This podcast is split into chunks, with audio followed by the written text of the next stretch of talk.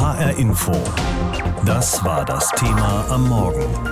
Hauptsache frisiert, was man ab heute im Lockdown wieder darf.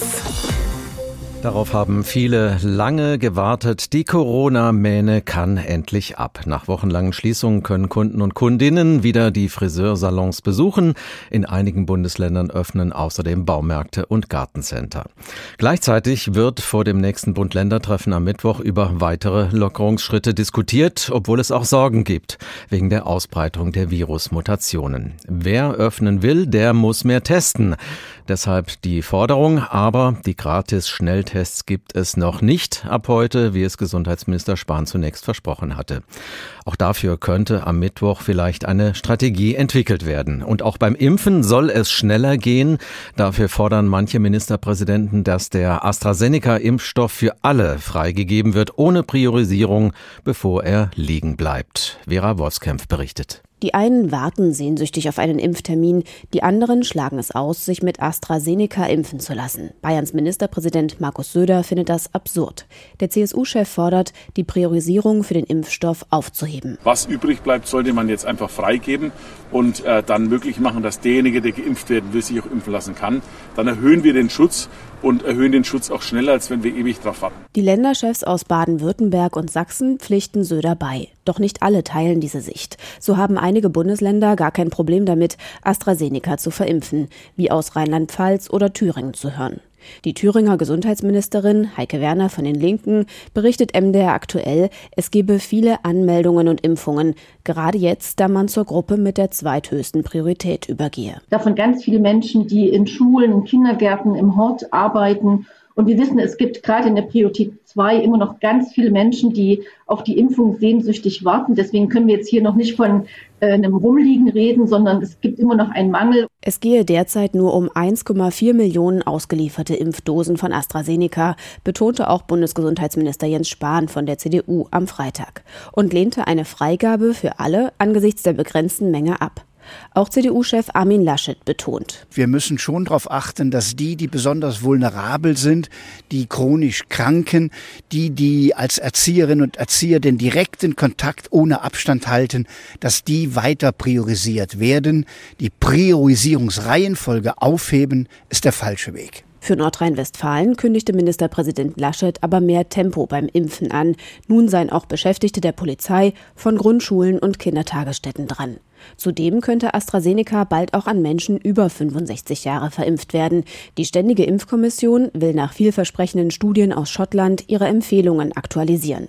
Einig sind sich Bund und Länder dabei, dass Arztpraxen mit impfen sollen, sobald genügend Impfstoff vorhanden ist. Schneller impfen, mehr testen, das könnte dann auch vorsichtige Öffnungsschritte erlauben, trotz der aktuellen Infektionszahlen. So sieht es Malu Dreyer, Ministerpräsidentin von Rheinland-Pfalz von der SPD. Klar ist, wir haben enormen Druck im Bereich des Einzelhandels, im Bereich der Gastro, aber auch in der Kultur und in dem Sport. Also ich glaube einfach, man muss Stufen entwickeln. Wir können nicht alles auf einmal öffnen und man muss diese Stufen verbinden mit einem intelligenten Testkonzept und mit erhöhten Impfungen. Die Schnelltests wollte Bundesgesundheitsminister Spahn ursprünglich ab heute flächendeckend für alle kostenlos anbieten. Doch es waren zu viele Fragen offen, etwa ob für den Einsatz alles vorbereitet ist und wie mit positiven Tests umgegangen wird. Dafür erwartet auch der Städte- und Gemeindebund eine klare Strategie. Und eindeutige Regelungen, sagt Hauptgeschäftsführer Gerd Landsberg, was unter welchen Voraussetzungen wann geöffnet werden kann. Man könne nicht auf Dauer das Land lahmlegen. Allerdings. Man sollte ehrlich sein, es kann eine Situation geben, eine Mutation breitet sich in einem Kreis rapide aus, dann muss es eine Notbremse geben, dass man wieder schließt. Auf nichts weniger wollen sich Bund und Länder am Mittwoch einigen. Gemeinsame Kriterien, wie es aus dem Lockdown raus und im Notfall auch wieder reingeht. Dazu gehört nicht nur das Haare schneiden lassen im Friseursalon, sondern auch noch so manches andere. Aber viele dieser Lockerungen unterscheiden sich von Bundesland zu Bundesland. Unsere Reporterin Corinna Tertel gibt uns einen Überblick und sie beginnt mit den Gartencentern. Komm, lieber März, und mache die Balkone wieder bunt. Keine Sorge, wir Hessen und alle Nachbarbundesländer drumherum können in dieser Woche innerhalb der eigenen Landesgrenzen die Laune hebenden Blühpflänzchen erwerben. Sodass wir keinen Blumentourismus an den Grenzregionen bekommen. Was Baden-Württembergs Landeschef Kretschmann von den Grünen vergangene Woche auch erhofft hatte. Doch ist es alles im grünen Bereich. Die Blumenläden haben überall geöffnet, Gärtnereien und Gartencenter auch. Aber Obacht. Denn im Detail bestellt dann jedes Bundesland doch wieder das eigene Beet, um mal im Bild zu bleiben. Nehmen wir etwa Rheinland-Pfalz. Landeschefin Malu Dreyer, SPD. Allerdings mit Einschränkungen in der Form, dass Gärtnereien, Gartencenter, Gartenbaubedarfe ab dem 1. März im Freien mit dem Verkauf starten können. Und das gilt dann auch für die Baumärkte, dass sie, wenn sie abgestrennte, im Außenbereich befindliche Gartencenter typische Sortimente haben, dass sie diese auch im Außenbereich dann verkaufen können. Ein Glück für die Mainzer, dass es meist trocken bleiben soll die Woche, sonst wäre das Gartencenter in Wiesbaden vielleicht doch attraktiver. Denn die Hessen dürfen auch ins Gartencenter hinein für Blümchen und Töpfe und Co. Größere Bäume bekommen die Hessen dann vielleicht aber doch mit Hilfe von Baumtourismus. In Bayern und Thüringen etwa, denn da haben die Baumschulen auf. In Bayern sogar die Baumärkte. In Hessen bleiben Baumschulen und Baumärkte zu. Aber genug der Grünpflege. Wie sieht's aus mit den Besorgungen, um uns selbst frühlingsfrisch einzukleiden? Den Streit und auch die Ungerechtigkeit, ja, die nehme er ja auch wahr, sagte Ministerpräsident Bouffier auf einer Wahlkampfveranstaltung der CDU Mitte der Woche. Die großen Discounter machen alles und die stellen da auch noch die Unterhosen hin und so weiter. Das hat alles mit Lebensmitteln nichts zu tun. Aber die kleine Boutique, der Modehändler oder was auch immer, der kann seinen Laden nicht aufmachen. Das ist aus meiner Sicht nicht mehr vertretbar. Hallo. Hallo, guten Tag. Was kann ich für Sie tun? Nee, heute sind die Boutiquen im Bouffier-Land noch zu. Anders im Malu-Dreierland. Da dürfen ab heute Bräute und andere Einkaufswillige mit Termin Kleider aussuchen und anprobieren gehen. In Hessen nur Bräute in Brautmodenläden. Zitat. Soweit es sich um Maßschneiderarbeiten handelt und dabei die handwerkliche Tätigkeit im Vordergrund steht. Haarig ist es auch in Sachen Körperpflege. In hessischen Gefilden haben Shops zur Bartpflege auf. Bro-Bars für Augenbrauen haben aber zu. Aber Hessens Landeschef Bouffier will ja die nächste Bund-Länderschalte abwarten. Und die ist ja schon übermorgen. Bis dahin gilt, Brautkleid bleibt Brautkleid und Baumarkt bleibt zu. Es sei denn, er hat ein Gartencenter mit eigenem Eingang. Gegen ihre sonstige Gewohnheit haben viele Friseursalons sogar heute schon geöffnet, obwohl der Montag doch eigentlich klassischerweise ihr freier Tag ist. Aber der Andrang der Kundschaft ist einfach zu groß, denn auf den Köpfen sehr, sehr vieler Menschen ist von Mitte Dezember bis heute einfach zu viel gewachsen. Natürlich werden die Friseurinnen und Friseure in diesen Tagen von vielen anderen Gewerbetreibenden beneidet, die noch nicht öffnen dürfen. Aber, das sei der Vollständigkeit halber ergänzt, in einigen Bundesländern haben zum Beispiel auch Gartencenter die Erlaubnis zu öffnen und in Rheinland-Pfalz dürfen sogar nach bestimmten Regeln auch Brautkleider anprobiert werden.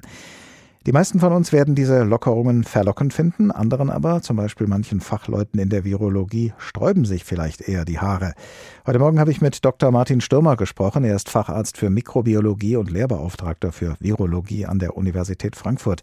Ich habe ihn gefragt, was halten Sie von diesen Lockerungen, die ab heute gelten? Gehen wir da womöglich angesichts einer dritten Welle ein zu hohes Risiko ein? Ja, ich äh, bin grundsätzlich im Augenblick zu aktuellen Zeitpunkt kein Freund von Lockerungen, weil wir einfach in einer Phase uns befinden, wo sich die Zahlen eben nicht mehr weiter nach unten bewegen, sondern stagnieren bzw. sogar wieder leicht zulegen immer im Vergleich zur Vorwoche. Und das sind für mich auch Vorboten ähm, einer möglichen dritten Welle, ausgelöst durch die neuen Varianten. Und wenn wir jetzt zu viel lockern, äh, bieten wir diesen Varianten einfach einen gefundenen Nährboden, um sich explosionsartig zu verbreiten. Das möchte ich gern vermeiden. In österreichischen Friseursalons dürfen sich Kundinnen und Kunden erst nach einem Schnelltest die Haare schneiden lassen. Wäre eine solche Vorschrift aus Ihrer Sicht auch für uns in Deutschland sinnvoll gewesen?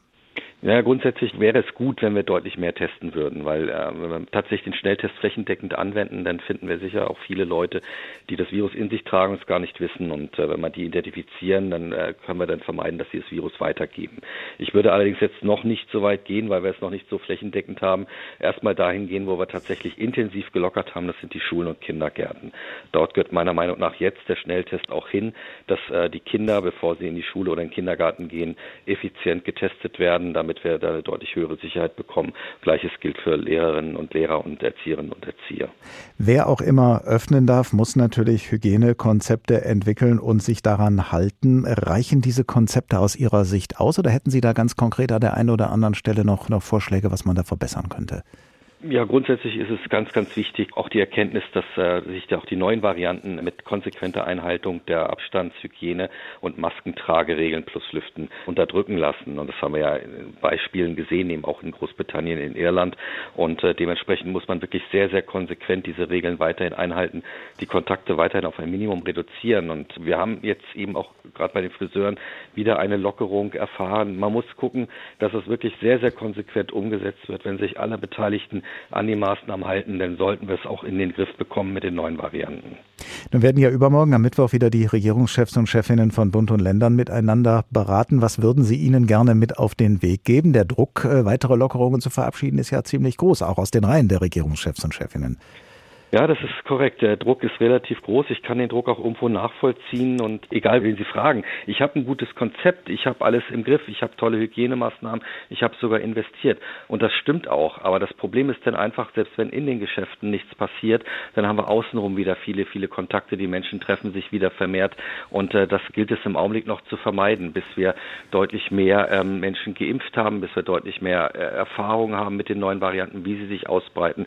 Insofern finde ich die Diskussion Diskussion okay, aber bitte in zwei Wochen vorher nichts lockern sagt Dr. Martin Stürmer, Facharzt für Mikrobiologie und Lehrbeauftragter für Virologie an der Universität Frankfurt. Heute Morgen haben wir gesprochen über seine Einschätzungen zu den Corona-Lockerungen, die heute in Kraft treten.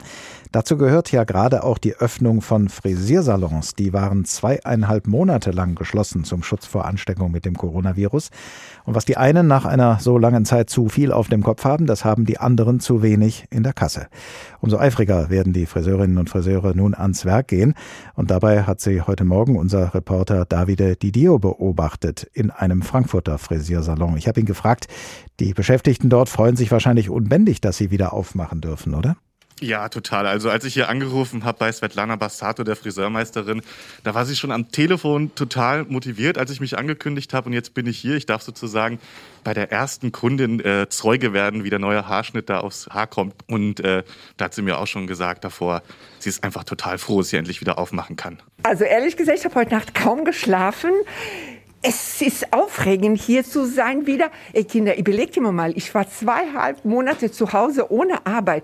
Vorher habe ich mir immer gedacht, oh, jetzt mal ein paar Tage zu Hause zu sein. Also ganz ehrlich, ich freue mich riesig, dass ich wieder Haare schneiden darf.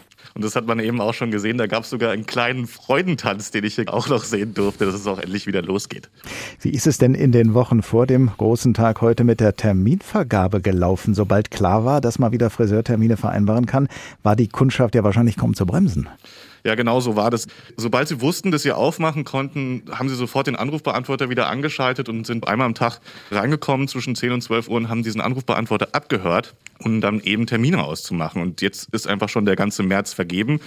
Aber auch da gibt es schon verantwortungsvolle Kunden, die sagen, wenn sie Husten haben, dann kommen sie lieber nicht. Und diese Plätze werden dann auch schon aufgefüllt. Aber bis März ist jetzt schon ausgebucht. Wichtig ist bei alledem natürlich nach wie vor und mehr denn je die Hygiene. Wie sehen denn die Konzepte aus? Unterscheiden die sich von denen, die es voriges Jahr gegeben hat? Das ist eigentlich äh, so ähnlich wie auch schon im Dezember. Also hier sind 1,5 Meter Abstand zwischen den einzelnen Sitzen, Plexiglasscheiben und es gibt aber jetzt auch Covid-Schnelltests für das Personal, also dass die da auch auf der sicheren Seite sind.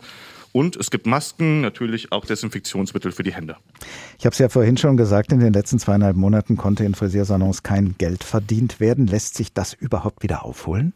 Ja, das ist natürlich äh, schwierig zu sagen. Wenn man sich jetzt die gesamte wirtschaftliche Situation anschaut, dann ist es so, dass die hessische Friseurinnung davon ausgeht, dass jeder vierte Betrieb die Krise eventuell nicht überleben wird. Da mussten auch viele Betriebe eben auch an das private Ersparte dran. Jetzt hofft man hier einfach nur, dass man aufbleiben kann. Aber das ist hier und das ist auch äh, Svetlana Bassato wichtig. Es geht nicht darum, jetzt noch zu meckern, sondern man will jetzt einfach loslegen und versuchen aufzuholen und man ist hier motiviert und man freut sich natürlich auch über die neuen Haarschnitte. Stichwort loslegen wird jetzt auf absehbare Zeit quasi im Akkord geschnitten, rund um die Uhr, damit man auch alle bedienen kann, die so lange darauf gewartet haben? Ja, genau, so sieht's aus. Also hier sind alle acht Mitarbeiter sind dann da. Ab 9 Uhr geht's hier los. Dann darf ich auch nicht mehr hier sein, weil sonst kann man eben auch nicht mehr die Abstände einhalten. Und dann wird achtmal geschnitten die ganze Zeit, bis 30 bis 50 Personen hier heute durchkommen. In China würden viele Leute in diesen Tagen um keinen Preis zum Friseur gehen. Da könnten die Salons noch so lange im Lockdown gewesen sein. Denn sich die Haare schneiden zu lassen um diese Zeit des Jahres, das bringt einer alten chinesischen Tradition zufolge Unglück. Und diese Tradition wirkt offenbar bis heute nach, beobachtet unsere China-Korrespondentin Birgit Eger. Waschen, schneiden, föhnen. Das Übliche. Friseure in China haben in diesen Tagen etwas weniger zu tun. Denn wer sich an die Tradition hält, geht zurzeit nicht dorthin. Vor dem Neujahrsfest gibt es den letzten Schnitt, dann ist ein Monat Pause und die Haare dürfen wachsen, wie sie wollen. Der Brauch geht zurück auf das 17. Jahrhundert, als die Volksgruppe der Mandschuren die Han-Chinesen eroberte. Als Ausdruck der neuen Macht befahlen damals die Herrscher, allen Chinesen ihre Haare abzurasieren. Das weiß Wang Xiaokui, Sozialwissenschaftler an einer Uni in Shenzhen. Um an das verlorene Vaterland zu erinnern, entstand der Brauch, sich nach dem Neujahrsfest nicht die Haare schneiden zu lassen. Das nannte sich an die Tradition erinnern. Daraus wurde dann der Onkel stirbt. Das wird genauso ausgesprochen. Der traditionelle Begriff wurde einfach falsch interpretiert. Auch wenn das alles ein Missverständnis war, Unglück könnte das zu frühe Haare schneiden trotzdem bringen. In Peking sagt man auch, am 2.2. des Mondkalenders erwacht der Drache, dann beginnt der Frühling. Das Datum entspricht dieses Jahr dem 14. März. Einige Kunden, die warten bis zum 2.2. und dann lassen sie ein bisschen ihre Frisur nachschneiden. Das bringt ja Glück, sagen sie. Ja, das gibt's. Wang Yang, Friseur in Shanghai, hat zwar von dem Brauch gehört, hält sich aber nicht dran. Seinen Laden schließt er natürlich nicht wegen einer alten Tradition. Die jungen Leute, meint er, wüssten ohnehin davon nichts mehr. Im alten China waren Traditionen wichtig, um das Sozialleben zu kontrollieren. Man glaubte, die Gewohnheiten würden Glück und Frieden bringen und wer sich nicht daran hält, wird bestraft. Auch der Sozialwissenschaftler Wang Xiaokui glaubt nicht daran, aber in einigen Regionen seien die Traditionen noch lebendig. Vielleicht gelten die glückbringenden Bräuche ja auch in Deutschland, sodass alle, die in diesen Tagen noch keinen Friseurtermin bekommen haben, beruhigt bis nach dem 14. März warten können. HR Info. Das Thema. Wer es hört, hat mehr zu sagen.